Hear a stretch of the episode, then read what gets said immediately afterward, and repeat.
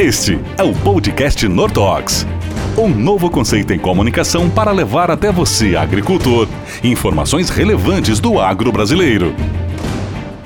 Seja muito bem-vindo a mais uma edição do podcast Nortox, a edição número 6 desse nosso projeto, essa nossa sequência de podcasts. E hoje um tema, mais uma vez, muito relevante. Já falamos sobre soja, falamos sobre milho, falamos sobre algodão, Hoje é dia de falarmos sobre cana, outra cultura muito importante no agronegócio brasileiro. Para participar com a gente, claro, grandes especialistas, tanto da Nortox quanto também o especialista convidado. Estarão conosco, estão conosco Tiago Polis, nosso líder de portfólio, o Murilo Pisolato, nosso gerente regional focado em cana, e o nosso convidado especial é o especialista doutor Marcelo Nicolai, grande conhecedor do assunto, que vai dar uma verdadeira aula para nós a partir de agora aqui no nosso podcast Nortox. Para você acompanhar, claro, você já sabe, as nossas mídias estão à sua disposição: YouTube, Facebook, LinkedIn e Instagram. É só procurar por Nortox SA e você encontrará a nossa empresa nessas mídias todas pelo, pelo, pela internet afora. Você também pode ouvir o podcast através do Spotify ou do iTunes. Vamos lá então herbicidas em cana, manejo de plantas daninhas na cultura da cana, a partir de agora no podcast Nortox. Podcast Nortox. Conteúdo do campo para o campo. Bom, portanto, vamos para o nosso bate-papo dentro do podcast. Hoje recebendo o Marcelo Nicolai, grande especialista no tema que iremos discorrer a partir de agora. Também com a gente, como adiantados especialistas da Nortox, Thiago Polis e Murilo Pisolato. Começo cumprimentando o Thiago Polis, você que acompanha os nossos podcasts, claro, já o conhece, participa conosco mais uma vez. Nosso líder de portfólio, seja muito bem-vindo a mais uma edição do nosso podcast Nortox, Thiago. Lucas, muito obrigado aí pelo convite, por estar participando aqui desse excepcional podcast, né? Esse assunto de manejo de plantas daninhas na cultura da cana de açúcar e nada mais é, do que um grande mestre, né? Um grande doutor aí no manejo de plantas daninhas é, na cultura da cana de açúcar. Seja bem-vindo ao nosso podcast, Marcelo Nicolai. Bacana, valeu, Thiago. Também. Eu que agradeço. Valeu, Marcelo. Também com a gente hoje o Murilo Pisolato, ele participando pela primeira vez. O Murilo Pisolato é nosso gerente regional de vendas da Regional 008, regional focada em cana-de-açúcar. Está participando conosco, estreando aqui do podcast. Seja muito bem-vindo, Murilo. Lucas, obrigado pela oportunidade, é, o Tiago, e participar aí junto com o Marcelo, uma pessoa aí, um consultor muito bem conceituado no setor de cana. É um prazer estar junto com vocês. Eu fico sediado em Bebedouro, estado de São Paulo, sou gerente de cano, uma cultura muito importante para a Nortox e nada mais que a gente fazer esse podcast realmente para passar para todos os produtores e clientes um pouco do que a Nortox tem e compartilhar o conhecimento do Marcelo. Show de bola, valeu. Vamos então tocando, apresentando o nosso convidado, né? O Thiago e o Murilo falaram um pouquinho dele. Vamos agora uh, apresentar para o público Marcelo Nicolai, ele que é engenheiro agrônomo formado pela Universidade de São Paulo, mestre e doutor em fitotecnia também pela Universidade de São Paulo, pós-doutor em fitotecnia, diretor executivo da Agro do Mato Soluções Agronômicas, secretário da Sociedade Brasileira das Ciências de Plantas Daninhas na gestão 2021 e 2022, consultor e pesquisador em herbicidologia Estamos falando com Marcelo Nicolai, doutor. Seja muito bem-vindo. Muito obrigado desde já por aceitar o nosso convite. Eu que agradeço a oportunidade de estar participando aqui do podcast da Nortox. É uma satisfação a gente poder vir conversar sobre um assunto que dia a dia a gente está abordando junto aos clientes da Nortox, junto a todo o universo aí das pessoas envolvidas aí com o manejo de plantas daninhas em cana-de-açúcar, né?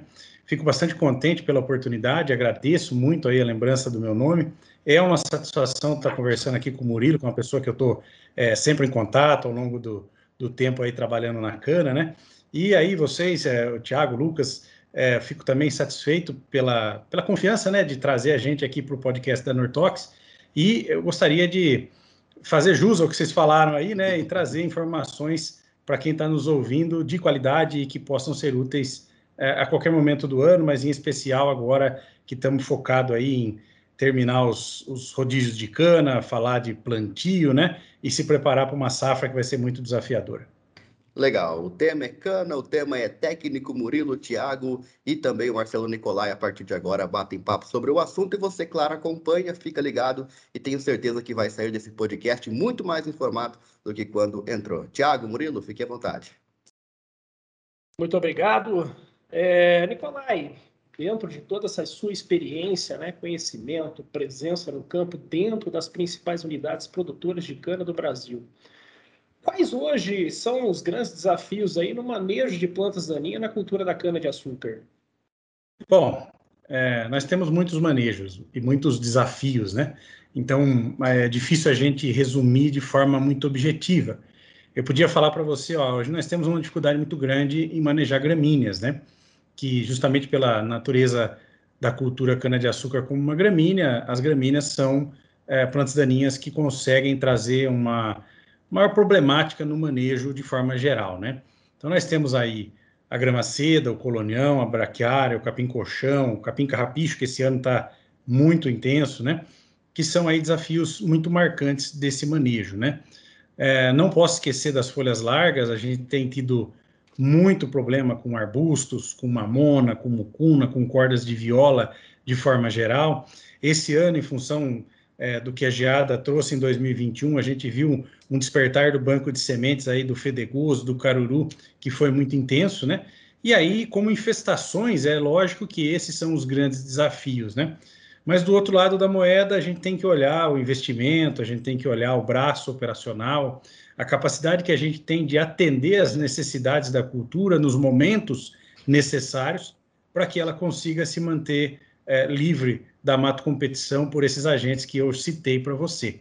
Então, a gente tem vários desafios. Os primeiros estão, obviamente, nessas plantas que eu citei como sendo as mais impactantes dentro do canavial, mas nós sabemos que é, a boa formação de canavial, que é um, um tema interessante para se falar nesse momento do ano, né, é responsável pela excelência do manejo, né?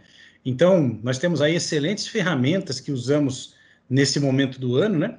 Você veja aí, por exemplo, a própria Nortox conta aí no portfólio com a trifuralina, né?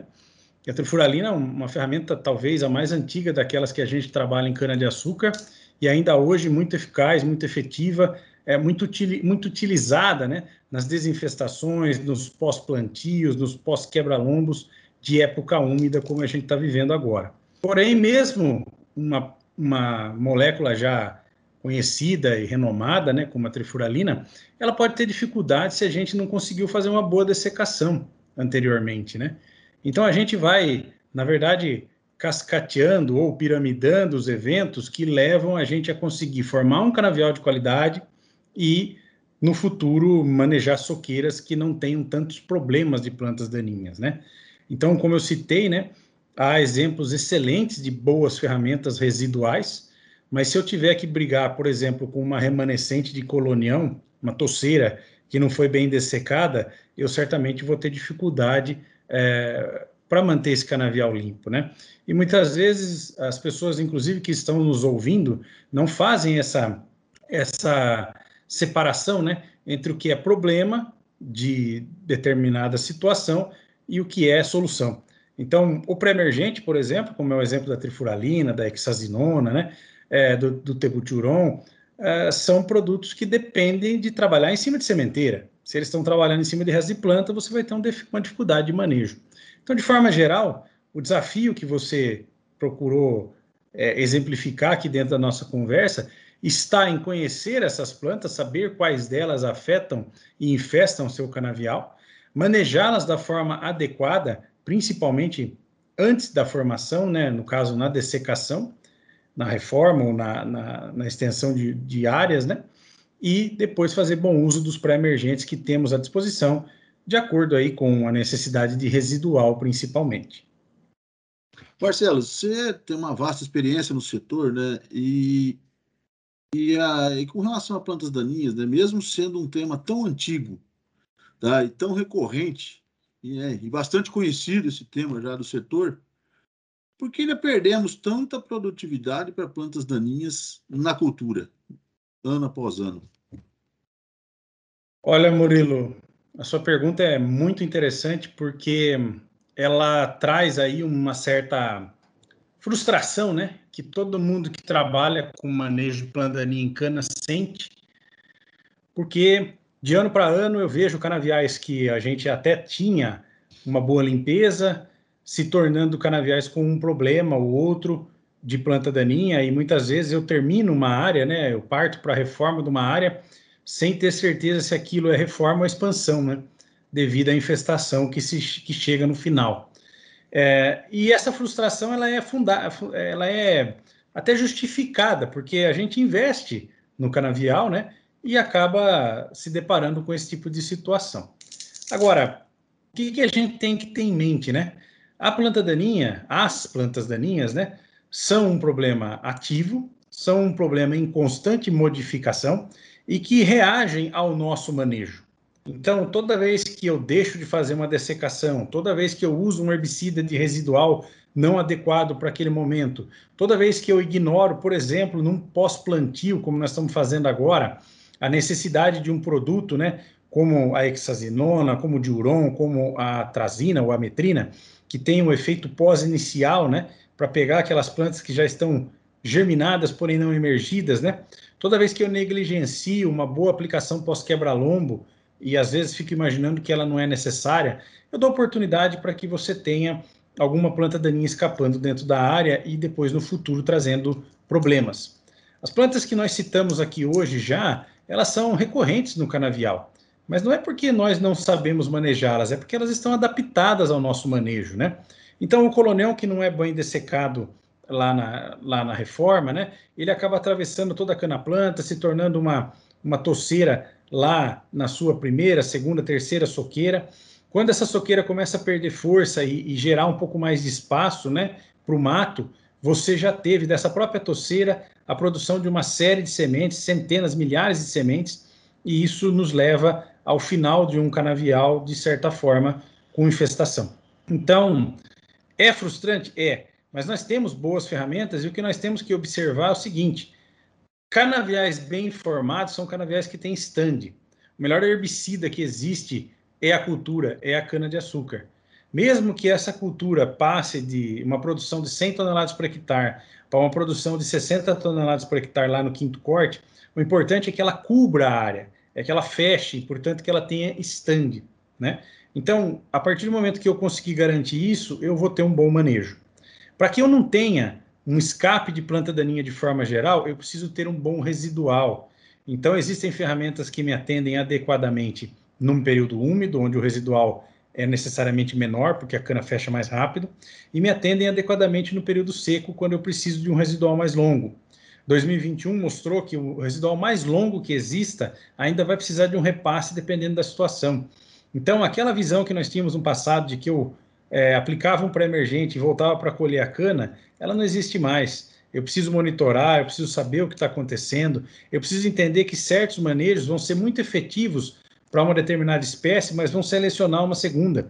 Então, a necessidade de estar tá acompanhando esse canavial é muito grande, né?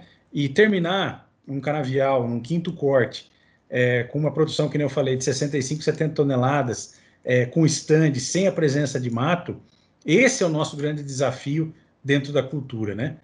Então, a formação de canavial é, é imprescindível, uma boa cana-planta é fundamental, mas quando você diz para mim que produziu 120 toneladas de uma cana-planta, eu quase posso dizer que não fez mais do que obrigação. Eu quero ver um canavial de quinto e sexto corte com 60, 70 toneladas e stand, né? Então, a nossa grande frustração, ela está justamente no fato de que muitas vezes o meu manejo de planta daninha se tornou inadequado ou ineficiente, porque o meu próprio canavial não conseguiu chegar lá no fim com stand, é, com cultura suficiente para cobrir as áreas e não deixar o mato sair. Então, essa é uma verdade dolorida, porque tem que ser dita, né? Mas a grande verdade é que nós temos aí várias plantas daninhas, nós não acompanhamos direito a dinâmica dessas espécies dentro do nosso canavial ao longo das safras, né? E os residuais muitas vezes não são usados da forma adequada, como, por exemplo, 2021 mostrou para a gente a necessidade de repasse de quase 100% dos canaviais, que não foi atendida e que nesse momento do ano muita gente está correndo atrás aí de infestações bobas, né? de colchão, de carrapicho, de fedegoso, quando, é, na verdade, isso aí faltou residual. Muito bom, muito bom mesmo, Marcelo. E falando agora de maneira um pouco mais específica, nesse período que a gente está vivendo, né? Agora de março em diante, por exemplo, essa fase de transição que tem da cultura para úmida para seca, né? Da úmida para seca. Quais seriam os principais desafios, Marcelo, e as principais ferramentas que as usinas, os produtores, fornecedores de cana-de-açúcar possuem? Olha, nós temos uma série de ferramentas à nossa disposição. Talvez o que falte realmente seja o que você acabou de colocar, é a gente ter essa noção de que a gente passa por uma transição, né? Então, nós estávamos discutindo há pouco, né? Esse início de fevereiro aqui, como está chuvoso na maioria é, das regiões do estado de São Paulo, né? E como a gente está tendo dificuldade aí com, com, água fazendo estrago e etc., né? Como a gente está vendo na imprensa. Mas é fato que daqui dois meses isso vai mudar drasticamente, a gente vai começar a rezar para ter chuva novamente, né? Isso acontece todo ano e eu preciso entender que nesse momento eu preciso contar com um produto que tolere essa grande quantidade de chuva e mesmo assim ofereça um residual condizente com uma cana que vai se desenvolver rápido e à medida que o tempo for passando, que eu for entrando em março, abril, né, eu preciso ir adequando essas ferramentas, né? Então, toda vez que eu plantar uma cana em março, eu não posso ter expectativa de que eu vá quebrar lombo dessa cana, ou que eu vá fazer um nivelamento, como se chama em algumas regiões, antes de maio, né? E aí, se maio está chuvoso, por exemplo, no Paraná, vamos rezar para que isso aconteça esse ano, né? Ou se maio está chuvoso no Mato Grosso do Sul, eu preciso entender que provavelmente esse período vai permitir o uso de uma ferramenta que não dependa tanto é, de tolerar períodos com menos disponibilidade hídrica, né? Por outro lado, se eu plantei uma cana em final de abril, é fato que ela vai quebrar lombo apenas em junho, julho, né? Isso se tudo der certo. Lembrando que, por exemplo, Paraná e MS que eu usei como exemplos, você vai ter uma queda brusca aí de temperatura noturna, né? Então, mesmo tendo a oferta de água, você tem aí a falta de um fator importante para a cultura, que é temperatura, né? É, o fotoperíodo cai, então a gente entende que vai ter uma necessidade maior de residual e que esse residual muitas vezes vai ser aplicado com umidade e vai caminhar para uma situação de seca, né? Então a gente vai buscar sim várias ferramentas, inclusive que a Nortox disponibiliza, né? A gente vem trabalhando aí, por exemplo, é, com essa associação é, de trifuralina e hexazinona, que dá aí um, um conforto muito maior é, para que você utilize a trifuralina nessas nuances de, de, de, umidade, que nem eu citei, né? Então a trifuralina H consegue oferecer isso. Nós temos aí as formulações né, de diuron com hexazinona e a própria hexazinona isolada, que, que a Nortox trabalha também, né, numa formulação líquida, que são aí ferramentas que toleram, né, essa mudança brusca de disponibilidade hídrica, né? E a gente também vê aí no portfólio da própria Nortox o Tebuturon, né? Que está aí como um dos, uma das ferramentas, seja associada ou não, é, que nos dá essa tranquilidade, inclusive no pós-quebra-lombo, né? Então, algumas dessas ferramentas que eu citei, associadas aí, é claro, né, a flumelxazina, ao sulfentrazone, né, ao imidaziflan, ao clomazone, né, é, são aí ferramentas de manejo muito importantes que eu preciso ter à minha disposição para que eu possa fazer essa transição com segurança, né? A segurança que eu digo nem sempre está ligada à seletividade. O setor tem aí um, um xilique muito grande com seletividade. É claro que eu não posso ser negligente nisso, mas, como se diz, né, o medo de perder tira a vontade de ganhar. Então, muitas vezes eu estou falando que ah, vai dar fito, vai dar fito, vai dar fito, quando o meu principal problema é garantir um residual adequado para que o plantio chegue no quebra-lombo ou que o quebra-lombo feche no limpo, né? Então, é, o grande desafio desses momentos é ter os, as moléculas adequadas, conforme eu citei, né? E também em dosagens adequadas, especialmente quando eu busco a necessidade de residual. Então, se eu estiver aplicando um tebuturon hoje, a quantidade de produto que eu preciso aplicar é muito diferente daquela que eu vou aplicar num pós-quebra-lombo, num pós-nivelamento de junho, né? E assim segue o raciocínio para várias outras ferramentas que eu citei aqui, né? Então, para que o indivíduo consiga fazer bem o uso dessas ferramentas, essa observação de transição de umidade que você citou é fundamental, mas existe uma outra coisa muito importante que é correlata e muitas vezes negligenciada, que é a natureza do solo que a gente está trabalhando, né? A quantidade de argila, de coloide, né? Às vezes de matéria orgânica também, que está envolvida naquela área, para que eu possa balizar a dose. Então a gente tem aí uma série de orientações em bula dos diferentes produtos que eu citei, mas também tem toda a estratificação que a gente faz de dose, tanto para se posicionar o produto como os parceiros, né?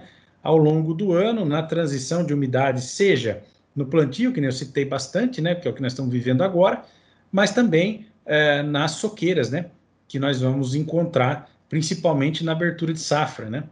Nós temos aí soqueiras de muda nesse momento, né, que são soqueiras que, de certa forma, fecham com facilidade, soqueiras aí que tem stand, que tem vigor de brotação e que a gente está cortando para muda numa situação de oferta de umidade, portanto, mais tranquilo de trabalhar aí, né? Mas a gente vai entrar na safra aí, né? É, não sei bem quando.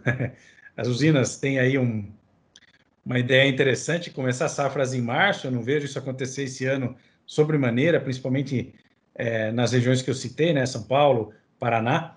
É, quero imaginar uma safra aí, principalmente a partir da segunda quinzena de abril, é, ou para quem tem juízo no começo de maio, né? E aí, só o fato de eu começar a safra com as variações que eu citei, provavelmente já vai indicar uma variação muito grande no, no uso dos herbicidas de abertura de safra, né? Então, uma safra começando em abril, essa soqueira de abertura de safra que eu chamo, normalmente de primeiro terço de safra, é uma soqueira que precisa de um residual seletivo. Então, mais uma vez, o tebutirão é outro produto que é, tem que ser citado, né? Nós temos aí o próprio sulfentrazone como um grande parceiro, né? É, a, a flumioxazina, mas são produtos que, nesse momento, fazem muito sentido, né? E aí, obviamente, a safra entrando é, no seu ritmo normal, maio, junho, julho, a gente começa a caminhar e citar outros produtos aí, como o como a micarbazone, que são aí ferramentas muito importantes dentro desse manejo. Então, a sua pergunta, ela, como eu disse no nosso comentário prévio, né, ela dá origem aí a uma palestra, se for o caso. Mas no podcast a ideia é deixar essas ideias principais bastante vivas, né, com relação à necessidade de eu conhecer bem essas ferramentas, entender que as doses variam em função de solo e época do ano e que haverá uma transição natural entre as moléculas, né, o que traz dentro do portfólio do Nortox uma oferta muito grande de opções, né, mas também a certeza de que nós vamos trabalhar com outras ferramentas, porque a composição do tratamento herbicida ao longo do ano dentro da cultura da cana-de-açúcar é bastante variável, é bastante assim detalhada, e o grande recado que fica para quem está ouvindo é que se está usando só uma ferramenta está errado, porque a gente tem a necessidade de fazer uma, uma grande variação ao longo do ano pela necessidade que esse ano nos pede. Excelente explanação, Marcelo. Você já citou aí inúmeras moléculas né, que são usadas no, no setor de cana. Mas eu queria que você nos pontuasse cinco ingredientes ativos diferentes que você jamais dispensaria no uso, o seu uso, né, para o manejo de plantas daninhas na cultura de cana e o porquê desses cinco moléculas aí fundamentais aí, na sua opinião. Olha, Murilo, eu preciso ser muito franco para responder essa pergunta, porque é sem bairrismo, né? E mesmo estando dentro de um podcast que é fomentado por uma empresa como a Nortox, a Nortox sempre primou pela opção, né, ao cliente, pela variabilidade de ofertas aí, e no trabalho que eu conduzo com a Nortox já há mais de uma década, né, eu sempre tive muita liberdade para ser franco e, e expor as situações. Então, sendo bastante objetivo, o primeiro herbicida mais importante em cana-de-açúcar se chama glifosato. Invariavelmente, eu não estou falando daquelas catações que fazemos fatalmente nas soqueiras aí ao longo das safras, né? Eu estou falando com relação à formação de canavial. Esse ano foi um ano que nós tivemos muita dificuldade para adquirir o produto, seja por oferta, seja por preço. É, muitas pessoas acabaram agindo até de forma que eu considero inadequada, né, quando dispensaram a dessecação. A, a dispensar a dessecação é criar um, um problema para 5, 6 anos de manejo. É, então, o glifosato é sim o primeiro produto que eu cito e, e, é muito importante. Né? Na sequência, eu tenho que citar o tebuturon. Tebuturon, que faz parte aí do portfólio da Nortox, é um produto indispensável porque é um produto muito fácil de trabalhar. Essa é a grande verdade, né? Tirando os problemas que nós temos com residual para soja, por exemplo, né, que faz com que a gente tire das duas últimas soqueiras o uso do tebuturon, ele é um produto extremamente fácil de trabalhar. Ele é muito seletivo, eu posso subir a dose mesmo nos solos arenosos. Eu, particularmente, nunca vi uma fito de tebuturon na minha vida, né? E é um herbicida útil para pós-plantio, para pós-quebra-lombo, para açucaria, seja na úmida, seja na seca, e oferece aí um controle muito importante, principalmente da braquiária, que é a planta daninha é, mais representativa dentro das usinas de cana-de-açúcar que eu conheço, tá? Uh, dois, né? Três, eu tenho que citar o sulfentrazone. O sulfentrazone é um produto fantástico. Não tem como trabalhar em cana-de-açúcar sem o sulfentrazone, porque ele é, vamos dizer assim, tão fácil de trabalhar quanto o buturon, capaz de controlar aí folhas largas importantes, como a corda de viola, tem um efeito interessante em cima de capim-colchão, muitas vezes a gente não, não, valoriza, né? E tem um residual muito longo, assim como o tebuturon. Então, dentro de todas as opções que eu consigo fazer tebuturon, eu consigo colocar o sulfentrazone junto, de forma que um nasceu para o outro e eles se complementam muito bem, né? Uh, daí eu tenho a ametrina, que eu não posso deixar de citar. A ametrina, que pode ser substituída por atrazina, por diuron, mas que predominantemente na cana é uma ferramenta que nós conhecemos e confiamos e que tem uma característica muito importante, né, que é o efeito pós-inicial. Então, naquela situação onde eu já tenho ali alguma coisa estourada, né, eu vou ter que olhar é, para um produto que consiga fazer aquele controle, seja daquele pós-inicial bem pequenininho, seja daquela situação onde houve a germinação e não houve emergência, né? Então, como quarto produto aí, a metrina com certeza é muito importante. E para fechar, né, eu vou citar dois, tá? Eu gosto da mesotriona e eu gosto da hexazinona, né? São duas ferramentas bastante fundamentais, porque aí já pensando em soqueiras um pouco mais velhas, né? E o que a gente viu esse ano aqui que foi muito marcante, né? Mesotrione foi uma opção de manejo seletivo em pós, de várias situações de, de, de planta daninha. É lógico que ele está sempre conformado aí com a metrina, com a própria hexazinona, com óleo, né? Mas num ano que nós tivemos tantos intempéries, né? Por exemplo, as três geadas, a seca, eu não poderia terminar é, ainda aplicando MSMA na área para tentar compor aí o, o, controle de plantas que escaparam no final do ano. E o mesotriona foi a, o produto que nos ajudou demais, que nos traz aí seletividade, um efeito em pós bastante interessante, tanto para gramínea quanto folha larga. E aí, como eu disse, né, dividindo esse quinto lugar, a hexazinona, que é um produto de custo, é um produto com efeito pós-inicial e é um produto que oferece um residual interessante é, numa situação de reaplicação, que nem nós vivemos esse ano, mas que também é um produto muito importante na catação de colonião. Então, a gente tem aí as toceiras de colonião, de braquiária, é, de amargoso, de seja lá o que for toceira, né? Que está no meio do nosso, nosso canavial, que é difícil controlar com glifosato pela questão de seletividade, e a hexazinona traz essa ferramenta importantíssima da catação, às vezes pura, às vezes é, com diluição mais concentrada, né?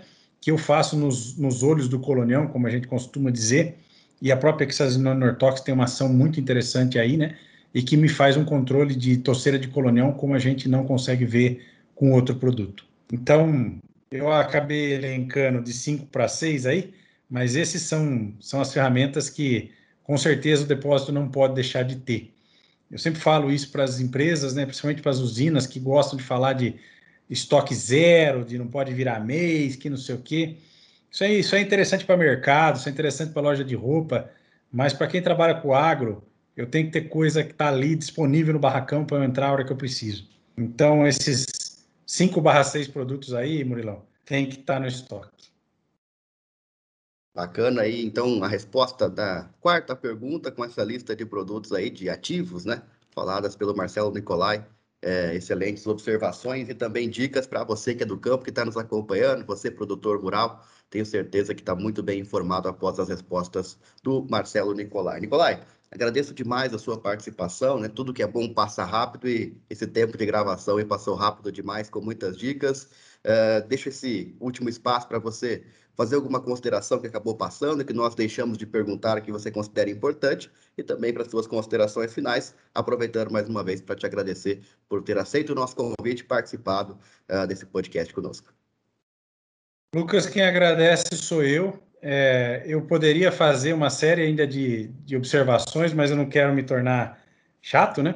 É, ficaram aí bastante é, informações pertinentes é, é um trabalho para o agro que vocês estão fazendo, porque isso não é importante só para quem trabalha com anortox, mas isso é importante para quem usa herbicida de forma geral. É, então, fico bastante contente de ter participado. Vou fazer um jabazinho aqui no final, né? A gente tem aí a Agro do Mato, que é uma empresa focada em consultoria e pesquisa, né? Estamos localizados aqui em Santa Bárbara do Oeste, no estado de São Paulo. Quem quiser visitar, fica à vontade, a gente está de portas abertas. Nosso Instagram é agrodomato com e é só entrar lá para saber da nossa rotina, das coisas que a gente vem desenvolvendo. De forma geral, agradeço muito a oportunidade, fico contente de ter participado e me coloco à disposição não só da Nortox, como de todo o cliente, de todo indivíduo que está nos ouvindo aí e que queira saber um pouco mais sobre o manejo inteligente de plantas daninhas em cana-de-açúcar e outras culturas aí que hoje habitam né, o nosso dia a dia da cana também. Muito obrigado.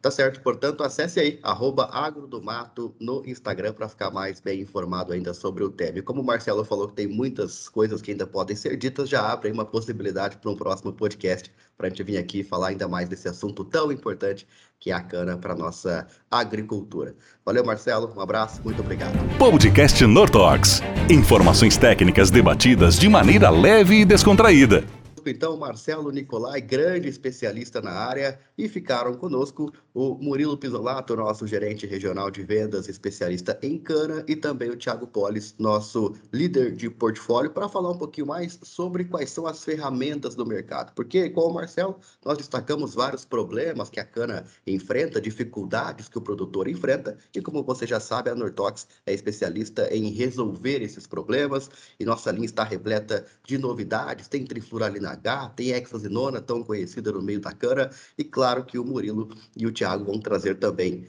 um pouco mais sobre esses produtos e falar sobre os demais produtos de nossa linha. Murilo, Thiago, fiquem à vontade.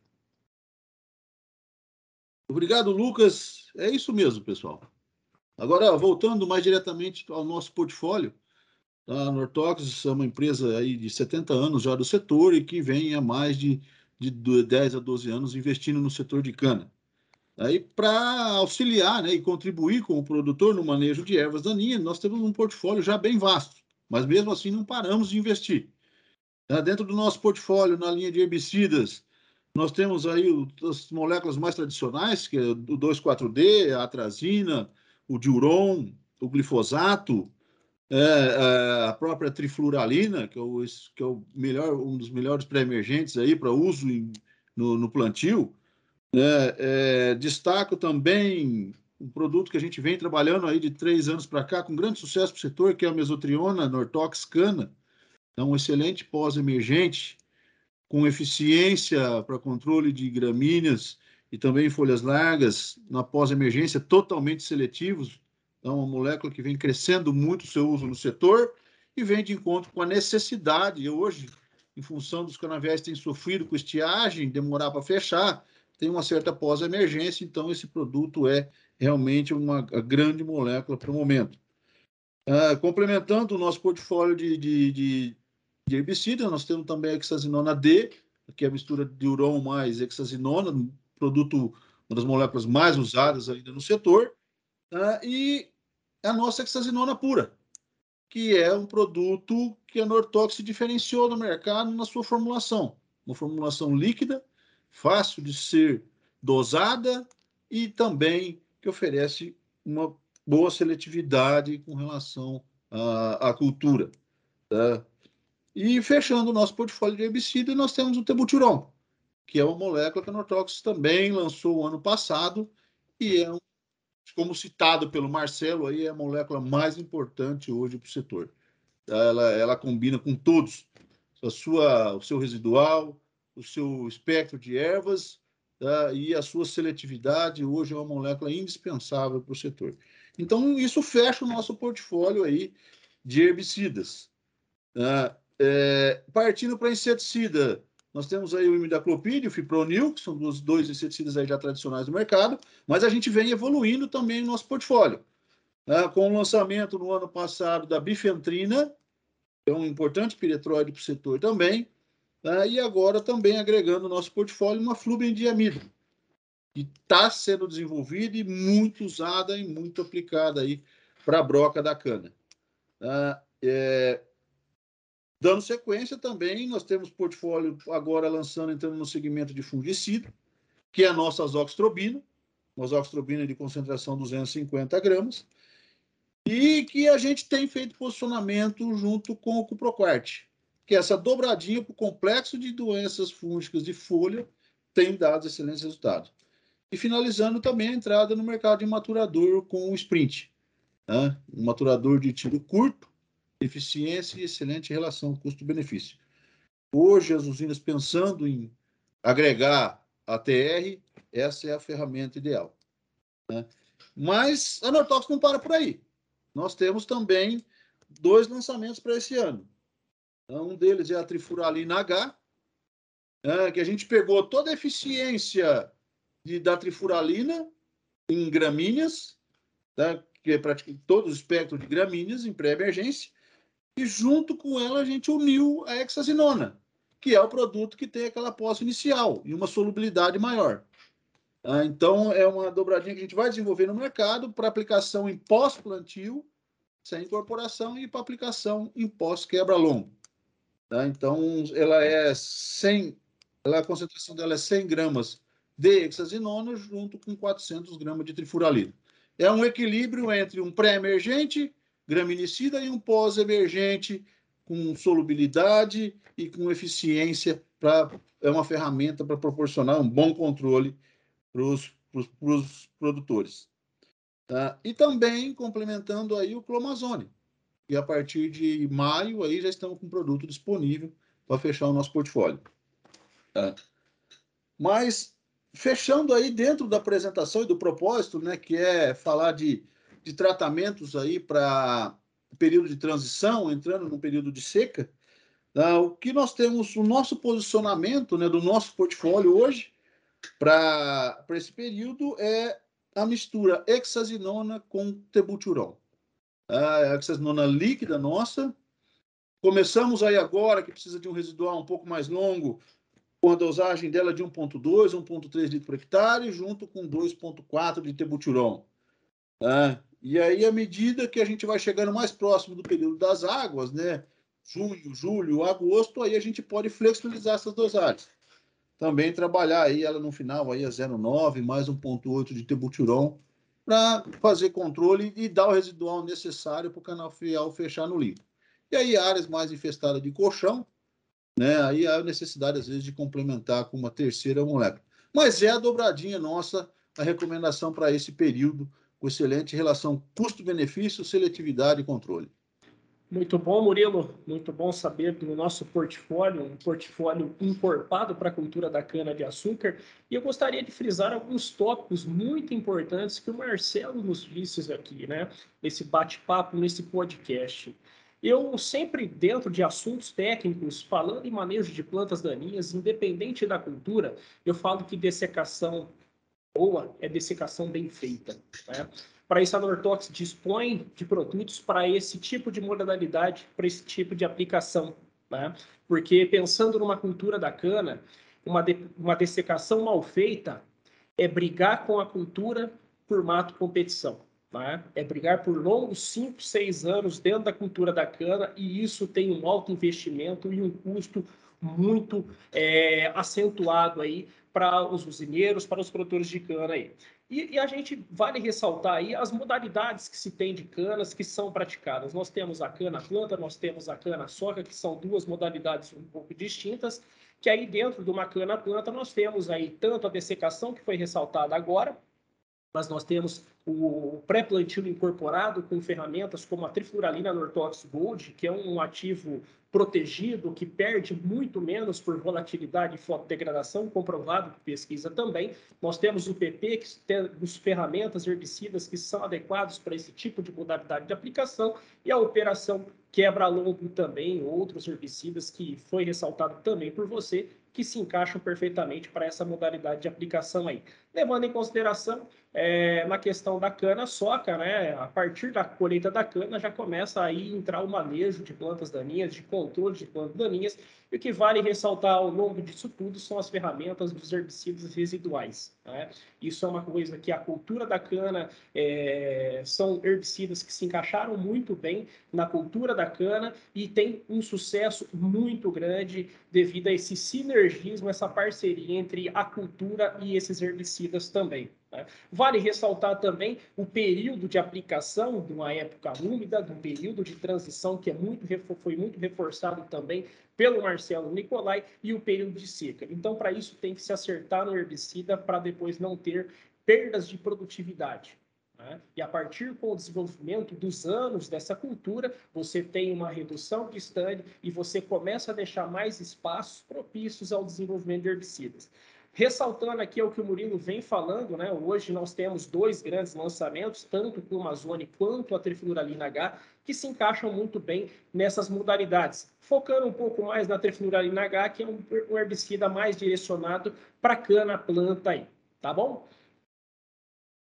É isso aí, Tiago. Ah, eu costumo dizer que o setor de cana é um segmento que a cada cinco ou seis anos o produtor tem a oportunidade de consertar alguma coisa que foi errada no ciclo anterior. Ah, e hoje eu falo, como produtor de cana que eu sou também, que a ferramenta principal para a gente consertar alguma coisa é uma, um PPI bem feito ou uma aplicação de trifuralina. Ah, daí já começa é, uma dessecação, naturalmente, né? um preparo, mas um, uma aplicação de trifuralina muito bem feita é uma ferramenta que nos ajuda muito a desempraguejar o solo, baixar banco de semente e aí tirar uma pressão das gramíneas em cima dos herbicidas durante todo o ciclo. Reduz custo, é extremamente viável e nos ajuda bastante. Pode confiar, é da Nortox. Valeu, Thiago, valeu, Murilo, passaram a régua aí no nosso podcast trazendo quais são as soluções da Nortox para o mercado de cana no Brasil. Lembrando, a Nortox conta com uma equipe exclusiva, uma equipe comercial toda focada no mercado de cana para trazer soluções, para atender o campo da melhor maneira possível. Então, se você é um agricultor que trabalha essa área, tenha certeza que a Nortox tem tudo aquilo que você precisa para te auxiliar no dia a dia com uma equipe técnica, uma equipe comercial altamente focada.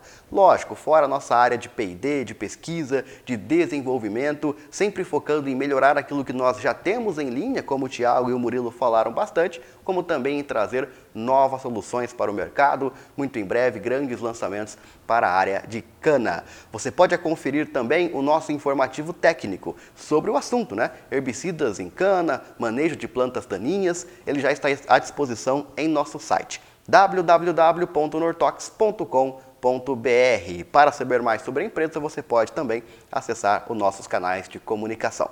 Muito obrigado pela companhia, pela audiência, um forte abraço e até o próximo podcast Nortox. Pode confiar, é da Nortox. Esse foi mais um episódio do podcast Nortox. Saiba mais sobre os nossos produtos acessando o site www.nortox.com.br. Pode confiar, é da Nortox. Uso agrícola, venda sob receituário, lei ou rota de bula. Consulte sempre um engenheiro agrônomo. Destine corretamente as embalagens vazias.